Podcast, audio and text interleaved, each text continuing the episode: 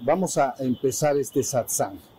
Mire, para aquellos de ustedes que han estado viniendo a estos satsang, recordarán que hemos estado hablando durante ellos, ya llevamos unas cuatro o cinco oportunidades, de lo que yo podría eh, transmitir como la totalidad. ¿Qué es la totalidad? Entonces, en estas pláticas hemos estado insistiendo que la totalidad puede ser concebida por el ser humano como la suma de la existencia, por un lado, y por el otro lado la trascendencia. Entonces, entendemos por existencia todo aquello que está colocado afuera y que yo puedo percibir por algún medio. Eso está en la existencia. Estos cuerpos están en la existencia, ese árbol está en la existencia, el canto de los pájaros está en la existencia porque yo los puedo percibir por algún medio. ¿Sí? Luego entonces, esta es la existencia. En contraposición, entonces, estaría la trascendencia. La palabra trascendencia proviene de tras, que es más allá de, o afuera de, por encima de la existencia. Lo podríamos entender como fuera del tiempo y el espacio. Eso es lo que un hombre mentalmente puede comprender como la totalidad, la existencia y por el otro lado la trascendencia. ¿Estamos? Hasta ahí. Y entonces dijimos en las pláticas pasadas, estuvimos insistiendo qué debe hacer el ser humano para poder no solo despertar dentro de la existencia, sino cómo puede ir hacia la trascendencia. ¿Qué experimenta el ser humano conforme despierta espiritualmente hablando en la existencia? Ahorita van a entender por qué primero se hace en la existencia y luego ya tiene que hacer un, una segunda operación yendo a la trascendencia. ¿Sí se entendió? Esto es así de fácil, no necesitan más teoría.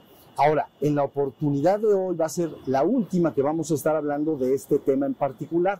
Ya después en los otros tomaremos la enseñanza desde otra perspectiva y tema. Pero para que quede bien redondeado esto que hemos dicho en las pláticas anteriores, me gustaría entonces explicar cómo es visto esto desde el punto de vista del mensaje de Cristo. El mensaje de Cristo porque es el que ustedes preferentemente conocen más. Entonces necesitamos comprender esto que hemos dicho en los satsang pasados a la luz del mensaje de Cristo. ¿sí? Pero miren, para entender bien este mensaje, uno tendría que seguirme en lo siguiente. Tiene que estar dentro de la tradición judeocristiana. ¿Ok? Entonces, imaginen ustedes la Biblia en general, ¿no? Porque dentro del contexto de la Biblia está el mensaje de Cristo. Ahora, para entender muy bien este mensaje, entiendan ustedes primero e imaginen una línea horizontal. ¿Ok? Aquí está una línea horizontal. Está muy sencillo. Arriba de la línea horizontal estaría la trascendencia. Antes de que el mundo fuera. Antes de que se manifestara la existencia. ¿Estamos? Entonces, antes de que el mundo fuera un estado anterior a la existencia, arriba de esta línea. ¿Sí se entiende? Luego entonces el la Biblia que conocemos todos explica en su primer libro, ¿no? En el Génesis, el acto en el cual se manifiesta desde la trascendencia hacia la, la parte inferior de la línea horizontal que estamos imaginando, se manifiesta entonces hacia la parte inferior la existencia. Lógicamente, en el primer libro de la Biblia está explicado esto dentro de la mitología cananea. Los mitos de Canaán lo explican en siete actos o siete ciclos o siete días. Vamos a ver. No se manifiesta la existencia. ¿Sí? ¿Hasta ahí vamos? Bien. Luego entonces todos los siguientes libros del Antiguo Testamento no son más que la información dada a los hombres por los profetas mayores y menores para ir de alguna manera guiando a la comunidad de fieles, vamos a decir, a la, al pueblo, pues. Hasta ahí va. Es un proceso ya histórico dentro de la existencia. Luego llega un momento en que este pueblo está esperando una, un Mesías, quiere decir, Mesías quiere decir en español, Mesaya quiere decir en español ungido, quiere decir frotado con aceite, pero se entiende como un ungido por el Espíritu que viene desde la trascendencia. Entonces, este Mesías, cuando se transforma al griego, se pasa a la palabra Christos, que quiere decir Cristo, que es ungido. Ungido por el Espíritu que viene desde la trascendencia. ¿Sí se entiende? Entonces el pueblo está esperando un Mesías. Lógicamente el pueblo judío no concibe en su cosmovisión un solo Mesías. Concibe que cualquier hombre al cual la divinidad considera oportuno puede infundirlo para llevar a cabo una misión en particular dentro de la comunidad. Había como muchos Mesías. Ya en el cristianismo eso se quita y queda un Mesías. ¿Sí estamos? Pero entonces viene este proceso y vamos a decir ya en el contexto de la Biblia aparece la presencia de la conciencia de Cristo. Unos aceptan que es el Mesías y otros no, y esa es la división de las dos religiones de Medio Oriente, ¿no? Por un lado están los judíos, por otro lado están los cristianos. ¿Sí estamos? Entonces, aquí lo importante es qué dice ese Mesías. Por este Mesías está destinado a guiar a la gente para de alguna manera poder regresar finalmente al Padre. Entonces regresar a la trascendencia. ¿Sí se entiende? Entonces da una enseñanza. ¿Sí? Esa enseñanza se llama primera venida, hace dos mil años y está la primera venida. Bueno, luego sigue otro proceso histórico largo que hemos experimentado la humanidad dos mil años más, ¿no?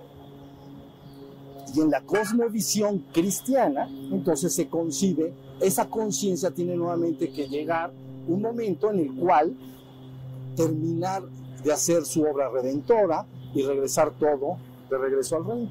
Ese es el último libro de la Biblia, Apocalipsis, gran revelación.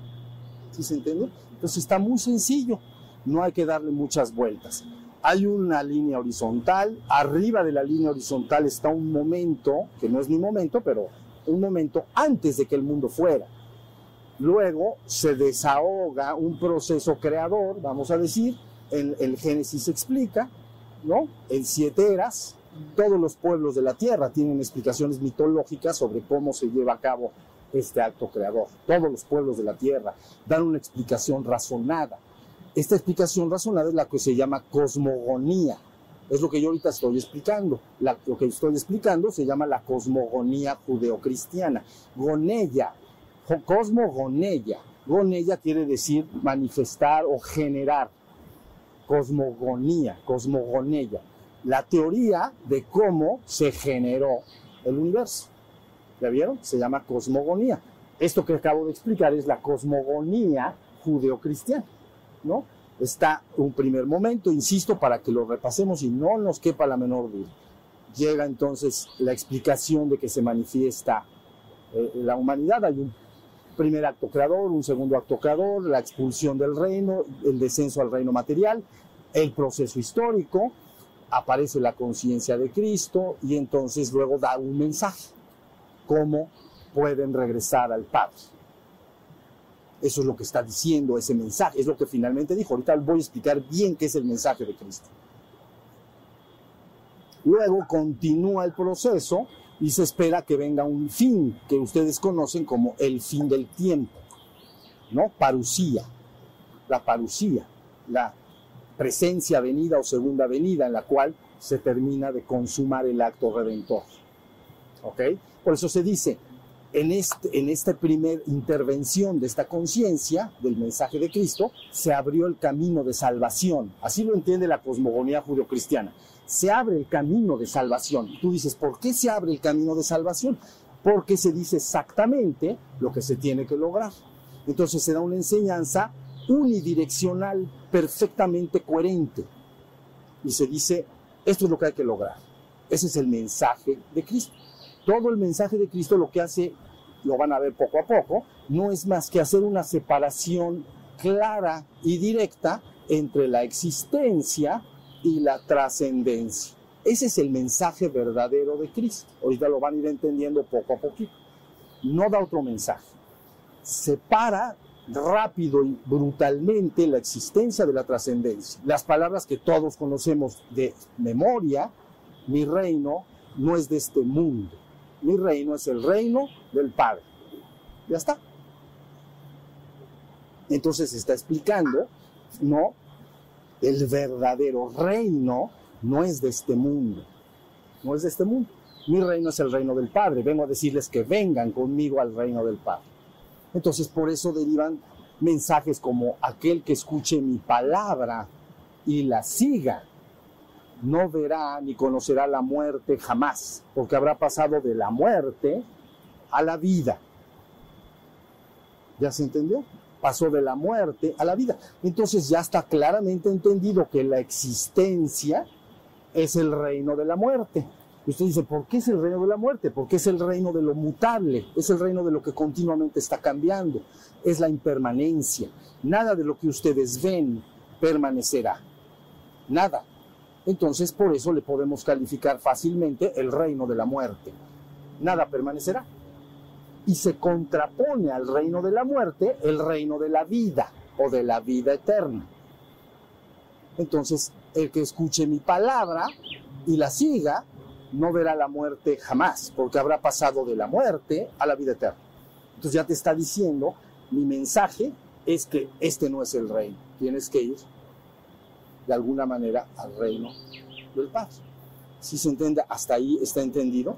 Pero para que vean que ese es el mensaje original, hagan de cuenta que en términos, en términos de Oriente, este proceso de estar en la existencia se le llama preferentemente dormido, dormido espiritualmente. Y cuando la persona se despierta, se llama despierto espiritualmente. Entonces le llaman dormidos y despiertos. Y tú dices, ¿por qué se usa esa metáfora? Es muy sencillo, porque cuando tú entras a la habitación de alguien que duerme profundamente en su cama, él no se da cuenta de nada, está dormido no se da cuenta de la habitación, tú entraste, o no, si está profundamente dormido. Entonces, si lo despierto, entonces ahora él cobra conciencia y se da cuenta de todo. Entonces, por eso en Oriente, principalmente en el budismo, se utiliza el concepto dormido contra despierto. La palabra Buda quiere decir despierto, el despierto. Entonces, nosotros aquí empezamos a entender ya cuál es el verdadero mensaje. Por eso se utiliza una frase que todos conocemos bien. Debemos lograr la resurrección de los muertos y la vida eterna. Entonces ahí está ya el mensaje claro. Si los que están en la existencia están muertos, ¿no? Habrán comido del árbol del bien y el mal y habrán muerto. Entonces, ¿Por qué están muertos? Entonces tiene que haber una resurrección del muerto para que vaya a la vida. Entonces, en términos cristianos se utiliza el concepto resurrección del muerto o resurrección de los muertos para ir a la vida eterna. Entonces, aquí la pregunta es, ¿qué debe hacer un ser humano para lograr esa resurrección de los muertos? entiendan que son metáforas. La palabra dormido contra despierto es una metáfora como muerto contra contra vivo es otra metáfora. Por eso, en uno de los dichos, dichos por Cristo, es, llega la hora en que los muertos escucharán la voz del Hijo de Dios y el que lo escuche vivirá. Otra vez, muertos. Llega el momento en que los muertos escucharán, ¿no? La, voz del Hijo de Dios. Cuando se tiene Hijo de Dios, en el concepto judío-cristiano, es esa conexión con la trascendencia. Se le llama hijo cuando está en la existencia. ¿Ya se entendió? Esa conciencia de la trascendencia del Padre, cuando está en la existencia, le llaman genéricamente el Hijo. ¿El Hijo de quién? Pues del Padre. Cuando entonces los muertos escuchen la voz del Hijo de Dios, entonces se acatarán esta palabra y habrán despertado a la vida. Ahí está, ahí está el mensaje. Hasta ahí va. Luego hay mensajes brutales, como por ejemplo, el espíritu es el que da vida. Yo diría el espíritu es la vida, pero ahí está dicho el dicho, el espíritu es el que da vida. La carne no sirve para nada. Las palabras que yo os he dado son espíritu y son vida. Ahí está otra vez. Entonces ya está ubicando. En la existencia está tu cuerpo o no está tu cuerpo. Aquí están los cuerpos. ¿No? Y él está diciendo, el espíritu es el que da vida. El espíritu es la vida. La carne no sirve para nada. Un muerto, han visto. Han visto si en una, en una carretera o atropellan a un animal, a un, a un perro o algo, ya no quedó nada, está muerto. Entonces, está contrastando nuevamente para que ubiques muy bien, la verdadera vida no es una vida corporal del cuerpo. El cuerpo no sirve para nada, es carne, ¿no? Dicen, termina siendo cenizas. Bueno, entonces, pero el espíritu es vida. Ahora sí se está entendiendo. Entonces, todo, todo el mensaje,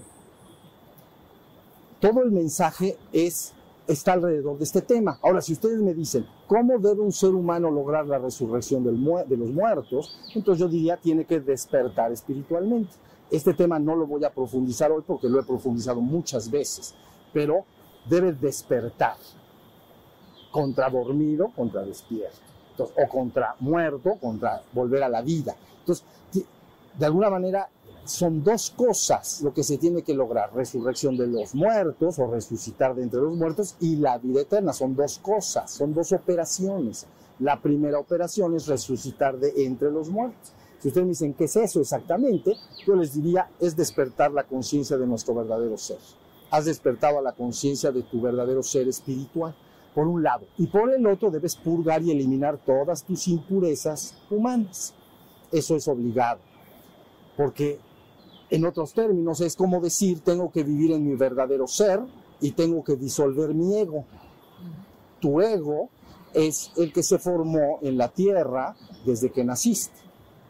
¿Ya viste? Entonces tengo que despertar a la conciencia de mi verdadero ser espiritual y, por el, y simultáneamente en este proceso de despertar debo de alguna manera eliminar todas esas impurezas. Por eso se llama un proceso de purgación y limpieza. Purgarse de todas las equivocaciones y errores que tiene la mente humana, que se han formado en la existencia. ¿Entiendes lo que quiero decir? Te voy a decir un error humano. Delante del ser humano, todos los seres humanos son mortales. Entonces, pero eso es una concepción de la mente influida por los sentidos. Debes de quitar eso y saber que tu verdadera vida es espiritual y no puede morir. Tienes que despertar a esta conciencia. Si, si está, bueno, ahora, para, vamos, a, vamos a repasar poco a poco, nada más es de una manera rápida, cómo verdaderamente el mensaje de Cristo es ese. Es una demarcación clara y directa, no está haciendo nunca jamás otra cosa. ¿Ok? Termina finalmente diciendo, yo he venido del Padre al mundo, ahora salgo del mundo y regreso al Padre. Eso, lo que está diciendo es, esa conciencia viene de dónde? De la trascendencia arriba de la raya horizontal, ¿no? Con la conciencia de lo que hay ahí. Ya he hablado de cuál es la conciencia de lo que hay ahí, lo he explicado en los satsang pasados, ¿no? La conciencia de la trascendencia es de ser el uno y único ser que es, donde se funde tu espíritu con la divinidad, es, eres uno con la divinidad. Es la conciencia del uno y único, el uno sin segundo. No se puede explicar esto muy, no vamos a entrar mucho en ello, pero lo en los satsang pasados. Entonces, esa conciencia viene al mundo y entonces lo que dice es regresense al Padre. Eso es todo. No, no, no, hay que, no le den tantas vueltas. Miren, para que vean cómo se utilizan puras palabras de contraste. Todos los dichos dichos son, son los dichos y los hechos de, de esta conciencia en el mundo, de Cristo, pues, que estamos hablando en este momento. Y estos dichos y hechos continuamente están reflejando esta separación. Voy, a ir revisando algunos de ellos para que se vayan dando cuenta. Como son muchos, los traigo aquí apuntados. Miren, por ejemplo, hace un acto brutal de separación entre la tierra y el cielo. Entonces, no acumulen tesoros en la tierra, donde la polilla y la herrumbre corroe, y donde los ladrones socavan y roban. Acumula tus riquezas y tesoros en el cielo, donde no hay polilla ni herrumbre que corroe, ni tampoco hay ladrones que socaven y roben, porque donde esté tu tesoro estará tu corazón. ¿Y dónde estás tú? ¿Dónde está tu corazón? Entonces está haciendo un acto inmediato de separación. Tierra, cielo. Ya quedó súper dicho. Luego, por ejemplo, él contrasta la palabra en uno de los dichos, dinero contra la divinidad o Dios. Nadie puede servir a dos amos, con uno queda mal. O amará a uno y odiará al otro, y servirá a uno y al otro no le hará caso. Nadie puede amar a Dios y al dinero. No debe malinterpretarse la palabra dinero como el dinero que entendemos. El dinero siempre ha sido el símbolo del apego a las cosas del mundo. Nada más estás diciendo eso. No está diciendo no cuides de tu familia, ni, te dediques a proveerte y a, mantener a, los tuyos. Nada más está diciendo, está contrastando eso. Son dos amos, ¿a cuál vas a servir? Pero insisto, dinero está entendido y visto como el apego por las cosas y los asuntos del mundo. Y del otro lado está Dios. Ya vieron cómo está haciendo la separación bastante y rápidamente brutal. Luego, por ejemplo, utiliza perdición contra la vida. Entonces él dice, toma el camino angosto, ancho y espacioso el que te lleva a la perdición. Y muchos lo toman. Pocos son los que encuentran el angosto y lo toman también. Toma el camino angosto, ancho y espacioso el que te lleva a la perdición. Perdición es perdido, estoy perdido. ¿no? No tanto perdición así, algo macabro. Perdido, estoy perdido. Entonces, pero ¿cuál es el camino ancho? Hasta donde yo lo puedo ver, el más ancho es alrededor de 1360 grados al, exterior, hacia la existencia. Punto. Entonces, dice, si, tomas el camino ancho, vas a la perdición, estarás perdido en la existencia. Si tomas el angosto, yendo hacia adentro en busca de tu ser espiritual, entonces puedes regresar al paz. Entonces está contrarrestando perdición contra la vida. Luego, por ejemplo, tierra movediza, roca sólida. Tierra movediza, roca sólida. ¿No? Aquel que construye su casa sobre roca movediza, sobre tierra movediza, finalmente la casa caerá. Fue imprudente. Aquel que construye su casa sobre roca sólida, esta casa permanecerá erguida para siempre. Ya está. ¿Ya vieron? Nomás hace la separación. Es un sistema didáctico literalmente infantil. Es la forma más sencilla de poder transmitir un mensaje con la profundidad que esto tiene.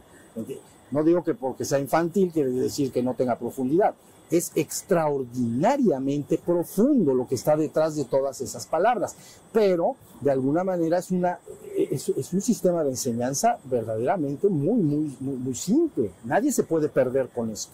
Nadie podría, debería de perderse jamás. ¿No? Miren, la vida en el mundo que pierdes finalmente y la vida eterna. Sí, el que encuentre su vida en el mundo la perderá. Y el que la pierda por mí la encontrará. El que me siga la encontrará. Entonces está contrarrestando la vida del mundo que finalmente pierdes contra la vida eterna.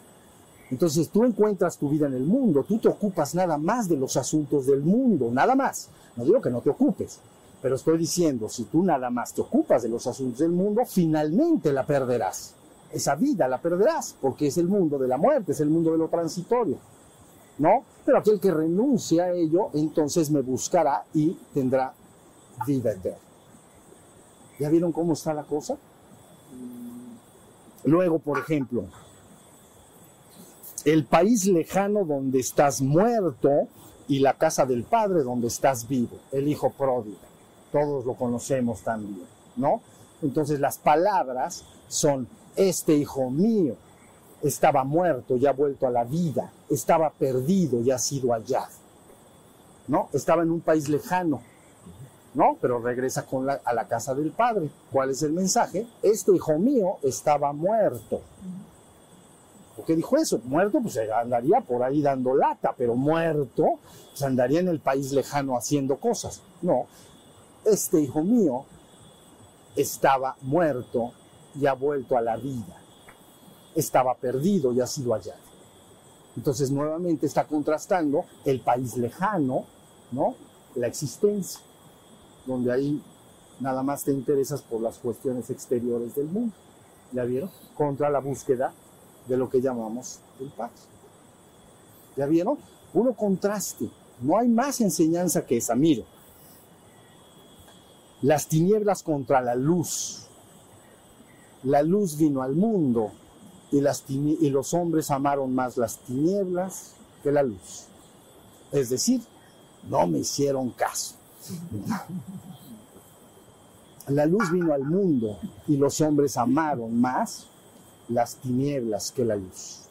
Entonces está contrastando. Vean, el mundo se le llama tiniebla, se le llama desierto. Así está. En toda la enseñanza, el mundo es tiniebla y desierto.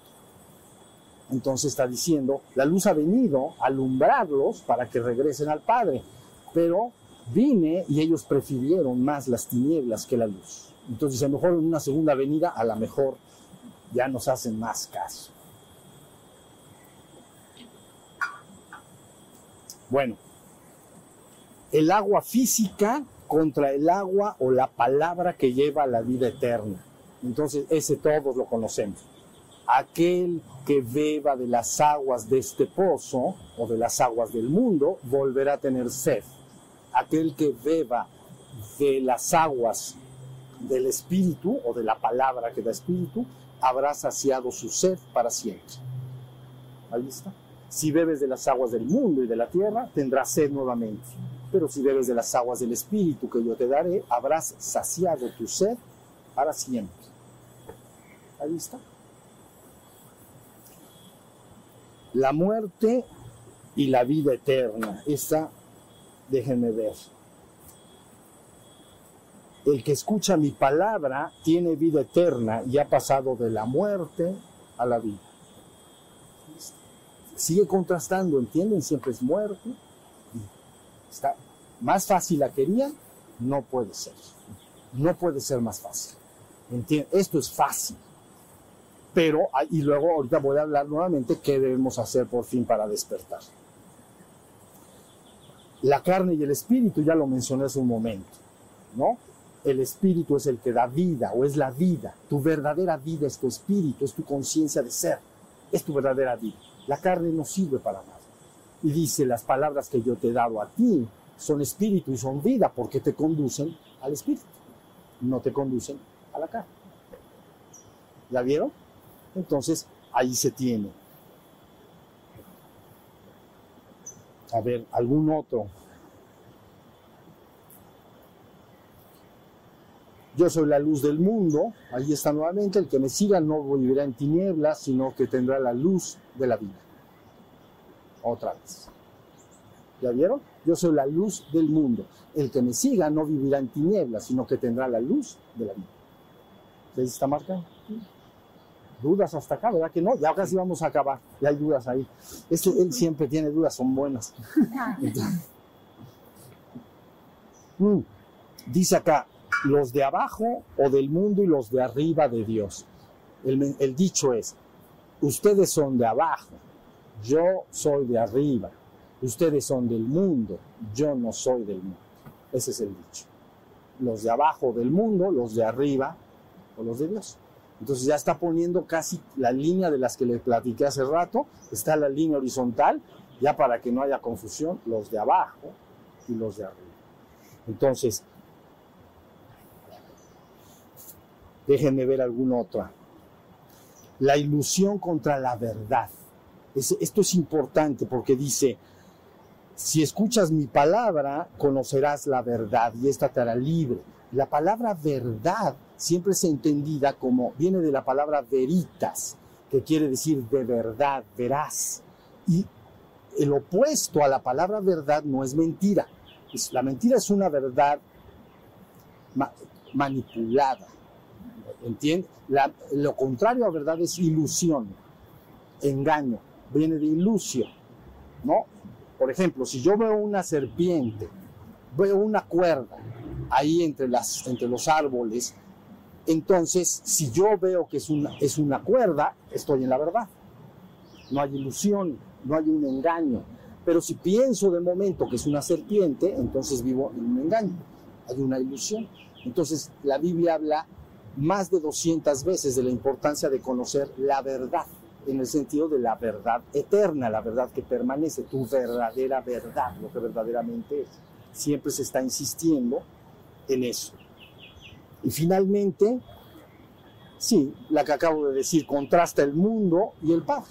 Y entonces dice, yo salí del Padre y he venido al mundo, ahora dejo el Padre y vuelvo al mundo.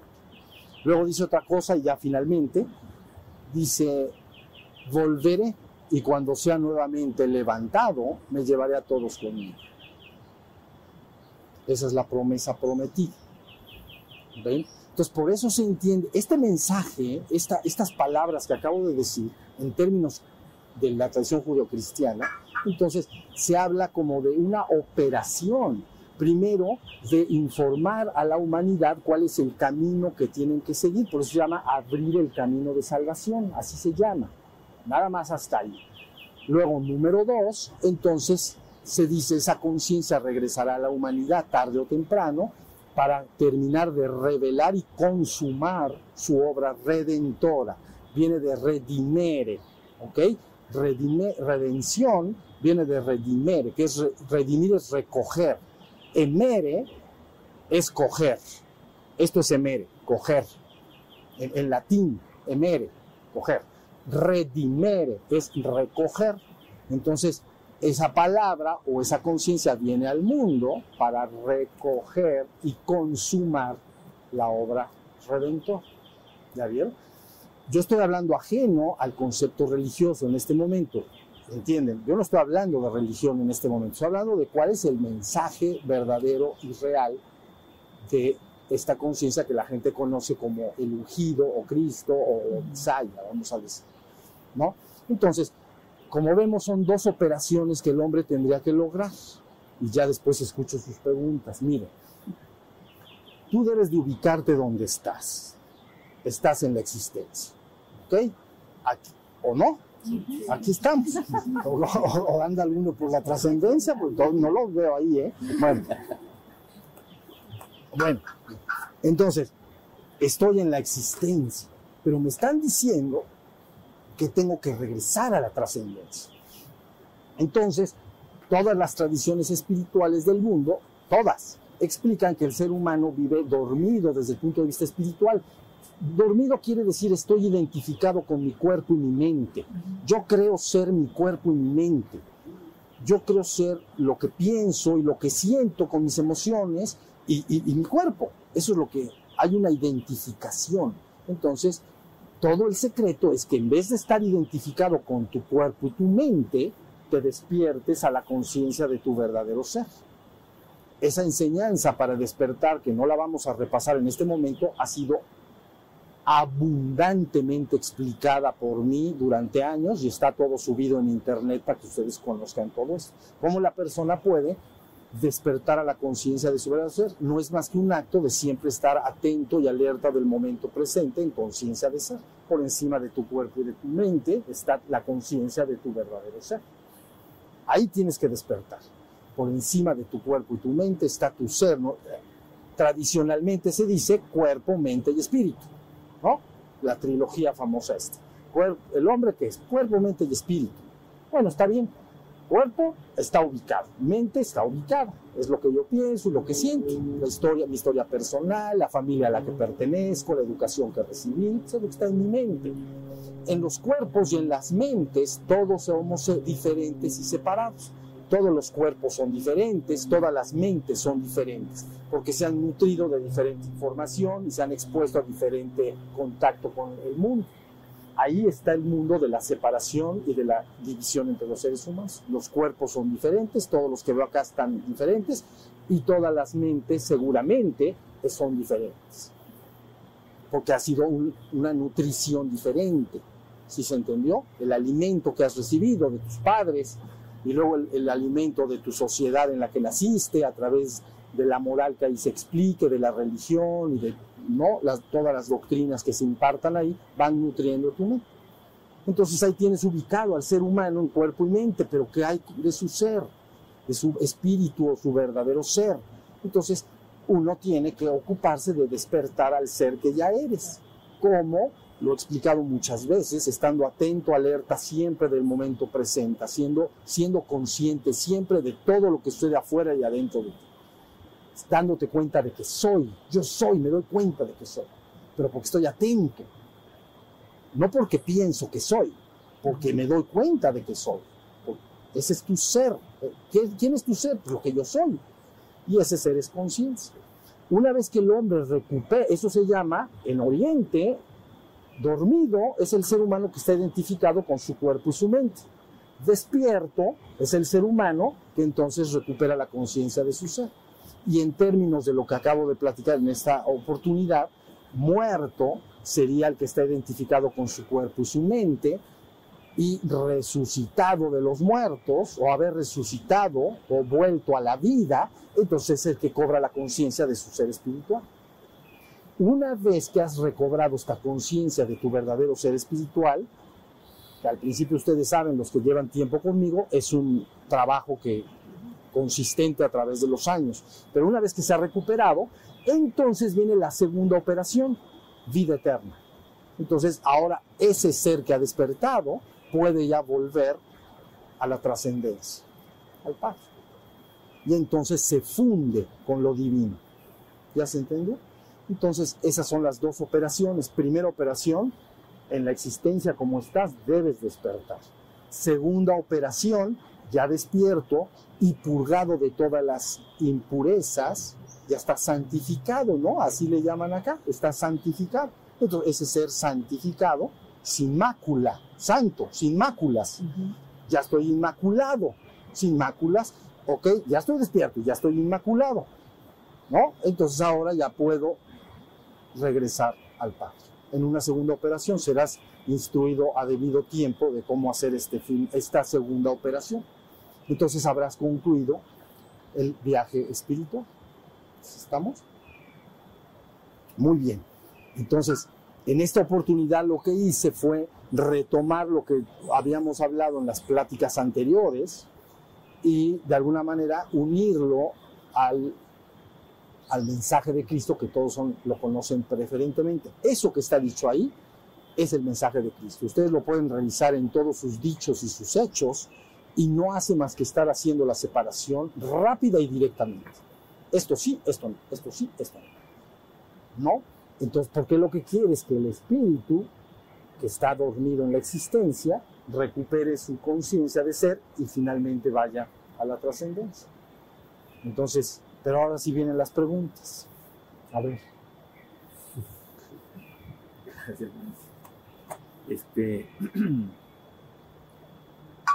si el espíritu es la vida, vamos a decir que se desprende de la fuente para hacer una partícula de vida en la muerte, En la existencia. en la existencia, que es la existencia, la muerte, como explicaba en el en tema de contraste. Entonces, una vez que esa partícula de la fuente, que ponían el ejemplo en algún momento, maestro decía que era el mar, que era un océano, la la trascendencia es un océano, la vida. Y una gota cae, Sale de ahí. sale de ahí a la existencia, es colocada al- en esta vida, entre comillas, para experimentar el regreso hacia la vida. No se va, en este caso, Leo no regresa a la vida, regresa la esencia de Leo. Esta experiencia aquí en el mundo de separación que tenemos, porque es una experiencia tremenda, donde pues estamos separados del ser, porque somos una partícula del ser que no está en, el, en la fuente, que no está en el gran océano, está como una gota, porque fue colocada en la existencia. Si entonces el espíritu es la vida, el espíritu vive en la muerte, sería mi primera pregunta. El espíritu vive en la muerte, sí. Bueno, la primera pregunta.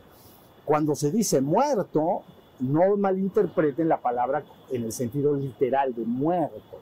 Quiere decir que estoy muerto en cuanto a que no tengo la conciencia de mi ser espiritual. Entonces, el espíritu está en, en el- en la existencia muerto, yo diría está eclipsado, está oculto, se asemeja al sol tapado por las nubes. Entonces, realmente el sol está ahí. Si lo tapas con las nubes, n- n- no le pasa nada al sol. El sol está ahí. Si quisieras ver el sol, nada más tendrías que quitar las nubes. El sol siempre estaría. Bueno, tu espíritu en la existencia es como ese sol radiante del mediodía, pero está eclipsado.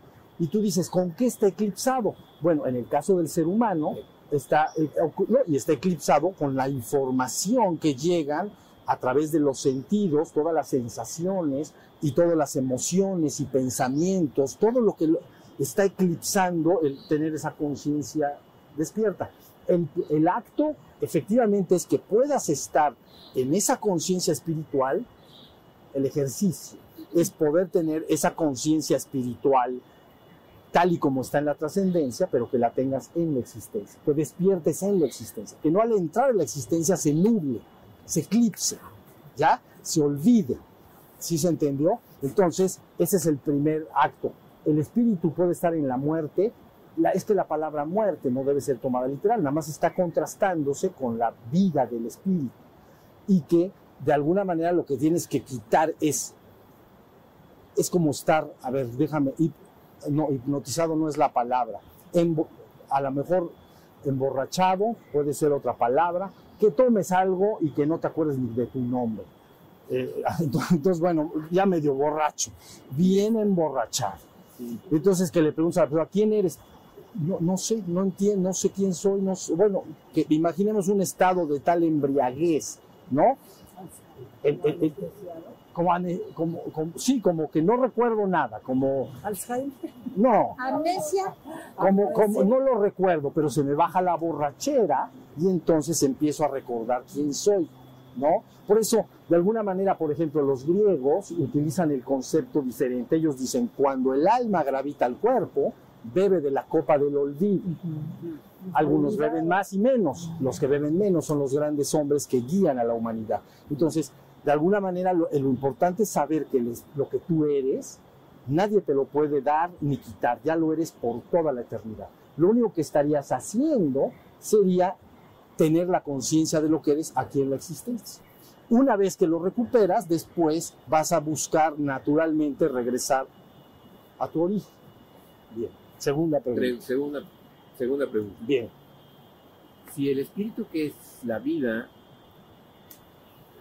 y habita el cuerpo y muere el cuerpo, muere el ego, ¿qué pasa con ese, ese espíritu? ¿Qué pasa con esa vida? No, no le pasa nada. no le pasa nada. ¿Regresa a la fuente o no le pasa nada? Porque me gustaría, o sea, es una pregunta más específica. ¿Qué pasa con esa vida que habita, el- el- que, que está la, en la existencia y que en la existencia que, que fue experimentada mediante ese cuerpo que tuvo un nombre, muere Bueno. sin despertar? Ok. ¿Qué le pasa a ese espíritu o vida? Absolutamente nada. Pero esa vida lo que quiere ser es plenamente consciente del ser que es en la existencia. Entonces tú dices, regresa directamente al Padre, no hasta que tenga toda la conciencia de lo que Él es. Tien- lo que se quiere lograr como un ejemplo, y este es un marco teórico, ¿entienden? Lo que se quiere lograr es que el ser del el ser humano, cuando despierta espiritualmente, tenga tanta, la misma conciencia que tiene en la trascendencia como en la existencia. Que no haya velación de conciencia, que no haya un velo. Que en la porque sería en la, en la trascendencia tengo conciencia de ser absoluto, de ser el absoluto, de ser el océano que llamas. En la, exis- ¿Entienden? En la trascendencia tengo la conciencia de ser el absoluto, el océano. Bueno, pues quiero tener esa misma conciencia ahí en la trascendencia, también la quiero tener en la existencia. Eso es lo que estás buscando finalmente hacer. Pero una vez que muere el cuerpo, que muere la carne, que no sirve Para más que para identificar este asunto que, o sea, el hecho de que la existencia se vea en la fuente y quiera verse también como la misma fuente en la existencia, cuando muere ese cuerpo en, en el que quiso verse y no, lo- y no logró verse, muere el cuerpo y habita otro cuerpo, nace otro cuerpo para seguir con la experiencia misma. seguirá intentando, seguirá intentando. Claro, Pero, pero el cuerpo, el cuerpo que llevó un nombre, de, Es, es un sueño. Ese Es sí como- peló, maestro. Sí, ese, ese sí Es que- peló. Ese sí peló, sí, ese peló. Hagan de cuenta, la vida en el mundo se ve como muy real, o alguien piensa que no. Es- esto es real. Si alguien llega y me, me da un golpe, o me pellizca, o siento hambre, es muy real. Pero yo les aseguro una cosa, es muy parecido a un sueño. Cuando termina, es como un sueño. Que lo puedes pasar igual que al sueño de la cama. Tú estás en, eh, en tu cama, pues, una persona, ¿no? Y empieza a soñar un sueño. Y el sueño se le puede hacer muy real. O sea, puede padecer lo que está viviendo en el sueño. Puede ser feliz o puede estar triste, puede llorar, puede sentir miedo, ¿no? Pero en un momento dado lo despiertas y entonces, ah, fue un sueño, no fue real. ¿Ya viste? Entonces es como estar recubierto, es como esta vida física que parece tan real cuando termina, es muy parecido al sueño de la cama cuando termina. Si tú hoy en la noche te despertaste, tuviste un sueño determinado y te despertaste en la mañana, dijiste, ah, pues fue un sueño, ya pasó. Bueno, va a pasar lo mismo cuando te vayas de este mundo. Ya terminó esta experiencia y fue un sueño. Lo que harías es soñar y soñar y soñar realidades, así se podría explicar, hasta que finalmente a través de soñar tantas realidades, en una de ellas o en las últimas sueños de esas realidades, empiezas a recobrar la conciencia de lo que es. Y entonces ahora ya soy tan consciente de mi ser en la trascendencia como en la existencia. Ese es el logro máximo, porque eso lo que haría es que quitaría la última demarcación, la última dualidad. La dualidad de existencia y trascendencia se quitaría. Entonces has logrado tener la conciencia de la divin- divinidad absolutamente dentro y fuera de la finitud. ¿Sí se entendió? Dentro y fuera de la finitud, yo sé que soy el uno y el único. Eso es lo que yo sé que yo soy. Dentro y fuera de la finitud. Entonces hay una, es una consumación última. Teorizar sobre esto es complejo porque entonces caeríamos, como decíamos la vez pasada, en filosofía o teología. Lo que vale bien la pena es que uno entienda esta enseñanza de demarcación que resulta muy sencilla y luego haga el esfuerzo para despertar. Luego de despertar, busque entrar a la trascendencia. Luego buscará abrir sus ojos y tener la conciencia de la trascendencia con los ojos abiertos acá. Entonces, todas las preguntas no se resuelven. Las preguntas mentales no se resuelven, se disuelven. ¿Entienden lo que quiero decir? Las preguntas mentales es por qué esto o lo otro, y es cuando se construye la filosofía, la teología. Pero cuando se va teniendo la vivencia directa, no resolví las preguntas mentalmente, se disolvieron. Yo sé lo que yo soy, punto. ¿Y por qué lo soy? Pues ya lo sé, ya sé lo que soy. Entonces sería una consumación última. ¿Entiende lo que quiere decir? Si hace uno filosofía, es bien complicado, porque ¿sabes qué diría? ¿Y qué necesidad tiene la trascendencia de andarse metiendo a la existencia y dormirse? ¡Qué brillante mala idea! Maestro, la tercera y, y la última. La tercera... Y la última, pues, tres, La, la triada. la- la triada. La triada.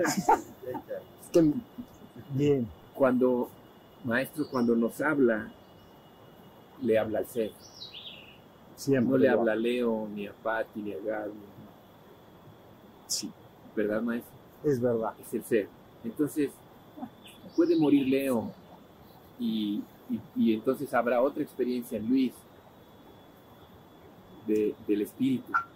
Porque Leo es la carne y el ser es el espíritu, Claro. del que forma parte, ¿verdad, maestro? La verdad es que el ser siempre le habla al ser. Y yo no le hablo a la personalidad humana.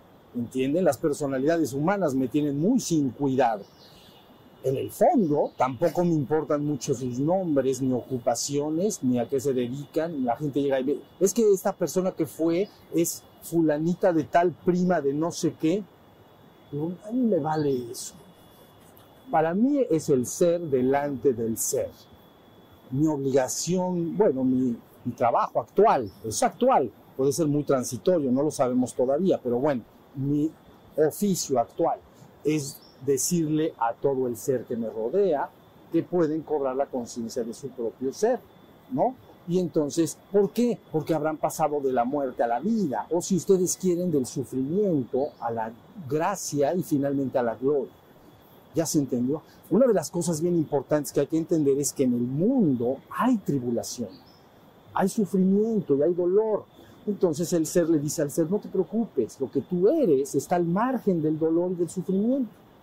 Oye, pero es que me duele una muela espantoso. Bueno, está bien que te duela, pero al ser no le duele la muela porque ni muela tiene. No tiene muela. El ser es conciencia, es espíritu. Entonces despierta y entonces te liberas del dolor y el sufrimiento y te restauras en la dicha y finalmente en la gloria de lo que verdaderamente eres.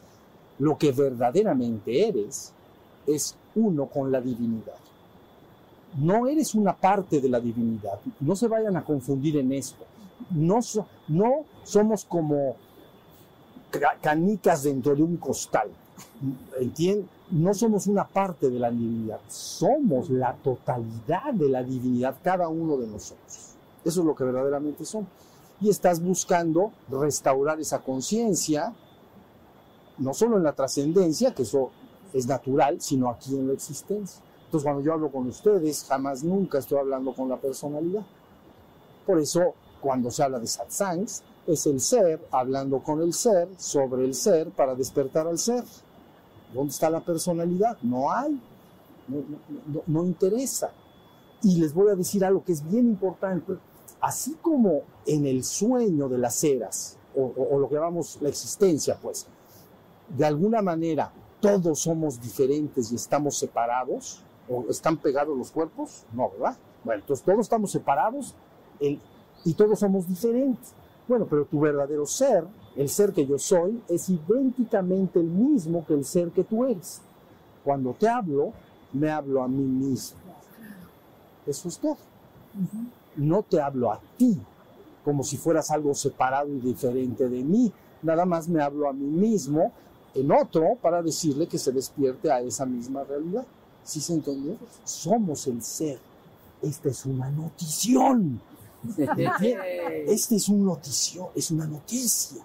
Nunca jamás podrás perder lo que eres. Solo puedes recordarlo.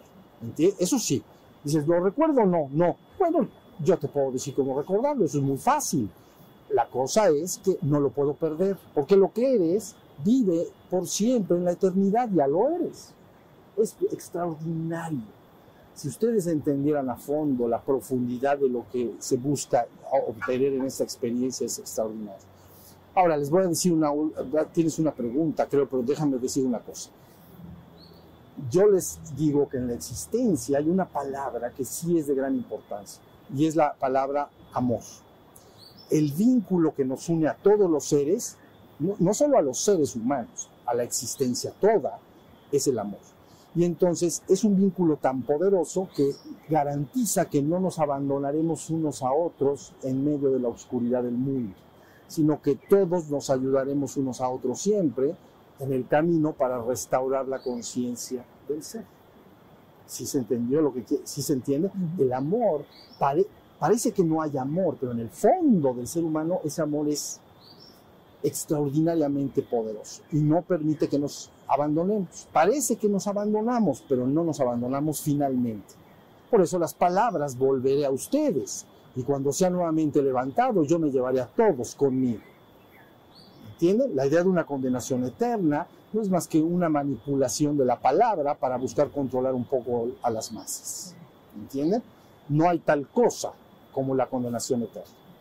Si hay el que seremos todos finalmente restaurados. Conforme la humanidad toda empiece en este proceso de despertar colectivo, a veces en esta tradición de la cual he hablado hoy se le llama la novia vestida de blanco para entrar en feliz comunión con el Señor. ¿No? El pueblo santo del Altísimo, así lo conocen ustedes, es el pueblo santo del Altísimo. Ahora se ha convertido en una hermosa novia vestida de blanco para entrar en feliz comunión con el Señor. Alabado. ¿Ya vieron? Ahí está. Entonces, eso es lo que son. No, ustedes cuando se traten unos a otros o cuando trates a la existencia toda, no, hay, no es otro. ¿Entienden? Por ejemplo, la palabra de Cristo que responde muy bien a esto es, aquello que tú hagas a cualquiera de tus hermanos, aunque sea el más pequeñito de todos, a mí lo haces. No dice, es como si me lo hicieras a mí. No, lo que tú hagas a otro, a mí lo haces, porque yo estoy en ti como estoy en él. ¿Ya entendieron? Y las palabras que redondean esto es, yo estoy en mi Padre, ustedes en mí y yo en vosotros. Yo estoy en mi Padre, en la conciencia de mi Padre, yo estoy en mi Padre. Pero ¿qué creen? En esa conciencia, yo estoy en ustedes y ustedes en mí, yo en vosotros, todos somos uno. Esto es, es un noticiero, tiene que salir así en Primera plana. primera plana, porque entonces se terminan los miedos y jubilosamente la humanidad, ¿no? ya no es guiada por el miedo, la humanidad ha sido guiada por el miedo. Por el miedo quiere decir premio contra castigo, pero eso es como, el, como Pavlov, ¿saben? Lo de- de- como lo de los perros, que les pones comida y luego ya como que les vas a dar comida y les sale saliva. Bueno, a un hombre, pues, efecto Pavlov, no sé cómo le llaman en psicología. Bueno, sí se llama algo parecido, ¿no? Efecto Pavlov. Bueno, la idea es que al hombre se le ha tratado a través de un proceso de premio y castigo todo el tiempo. Entonces, esto tienes que hacer, pero si no lo haces, te, te va a pasar lo otro. Entonces, ese, ese es un caminar tortuoso y espantoso. Lo que debe de hacer el ser humano ahora es, recuerda quién eres, despierta. Llegará un momento en que todos los seres humanos se van a recordar unos a otros que deben de estar despiertos. Porque un hombre despierto, espiritualmente hablando, se asemeja a un despertador, como los de la mañana, cuando la gente se despierta. Pero resulta que a lo mejor van a ver a ese despertador una vez a la semana, como cuando vienen a un satsang acá. Y el resto de la semana de despertador ni hablamos. Entonces te ocupas de tu vida normal, común y corriente. Pero llegará un momento, ya se logró con la enseñanza tal y como se dio acá, eh, que se ha logrado vulgarizar la enseñanza. Vulgarizarla quiere decir que está dada para el vulgo, para el gran pueblo que no tiene ningún conocimiento previo sobre el tema. Ya se dio así. Entonces ya todo el mundo lo puede entender y todos nos podemos ayudar unos a otros en el proceso de despertar. En ese momento está la humanidad ahora. Momento delicado, toma de decisiones. Están escuchando dos voces. La humanidad está escuchando dos voces. Una voz dice, construyamos nuestro reino exclusivamente en este mundo. Así es, a través de la política, a través de la economía, a través de la ciencia, construyamos nuestro reino en este mundo. Y el otro, quién sabe. Y la otra palabra llega y contrasta con eso. Y dice lo que acabo de decir, mi reino finalmente no es de este mundo. Entonces, hay ahorita dos palabras en juego. La humanidad está decidiendo cuál va a escuchar finalmente. Es un asunto. Lo que la humanidad está enfrentando algo bien importante ahorita. Entonces, a ver cómo se ponen las cosas. A ver, ¿ibas a decir algo? Sí.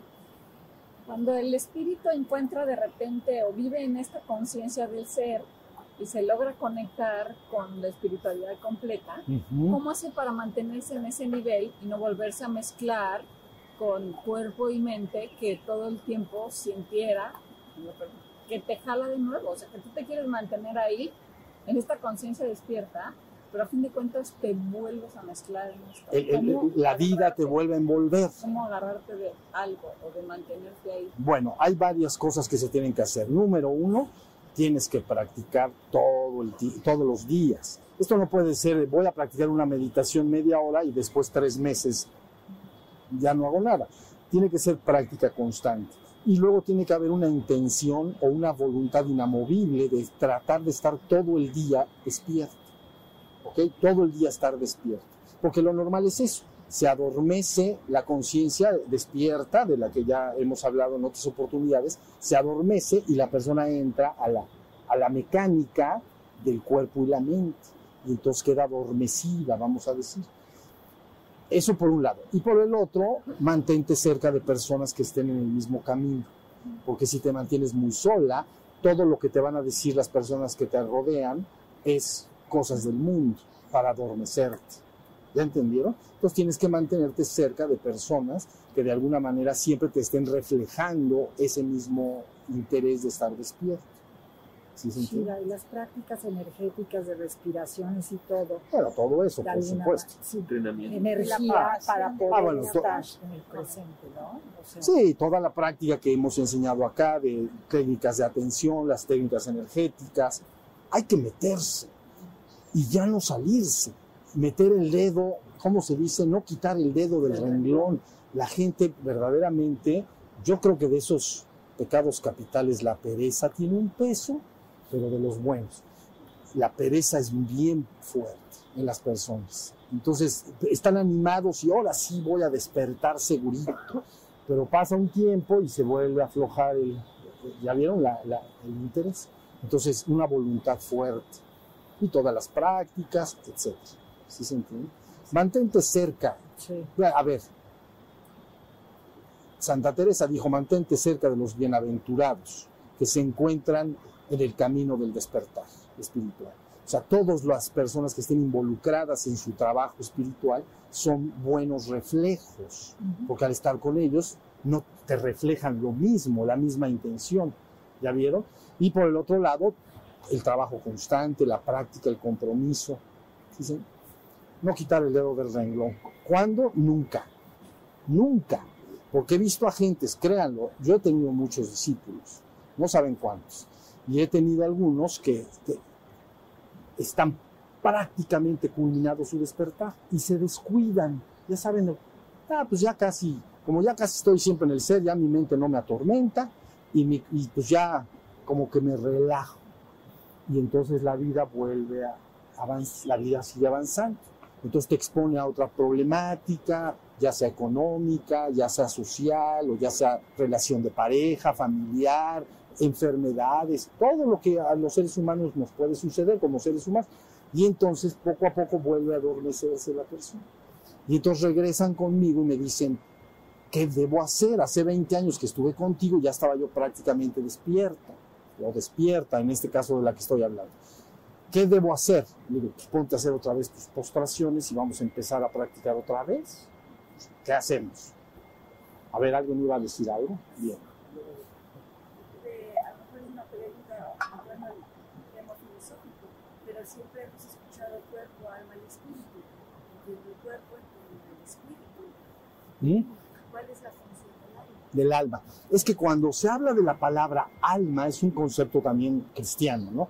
Pero el alma tendría una característica, se puede ajustar a la carne y al cuerpo y perderse, ¿no? Puede caer en perdición, pues, o puede ajustarse al espíritu y ser redimido. Entonces yo traduciría la palabra alma como el centro psicoemocional de la persona. Es decir, que tu, tu, tu centro psicoemocional, tu, tu pensar y sentir, si lo ajustas al mundo nada más, a los sentidos, te pierdes, vamos a decir, te quedas involucrado nada más con el mundo. Pero si esa parte mental y emocional la vas ajustando poco a poco a la parte espiritual, ¿no? Como leyendo libros del tema, eh, pensando, platicando con personas, entonces puede ser de alguna manera redimida. Porque el concepto de alma está dado como que puede ganarse o perderse, como que puede caer en, en un estado de desventura o en estado de gracia. ¿Sí se entendió? Yo lo entendería como psicofísico, como el centro psicofísico. Y entonces, eh, eh, la mente del hombre que dice, yo me voy a dedicar exclusivamente a las cosas del mundo, ya se ajustó de una manera. ¿Ya vieron? O que digas, no, yo me voy a dedicar a mi despertar espiritual y voy a ir a cursos y me voy a ir de viaje a no sé dónde y voy a hacer viajes espirituales y ya se ajustó a la otra parte. Entonces es levantada lentamente hacia la parte del espíritu.